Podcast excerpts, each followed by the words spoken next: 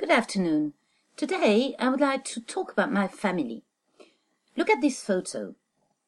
The woman on the photo is my mother. She is from the USA. But she isn't American. She is English. Her name is Jenny.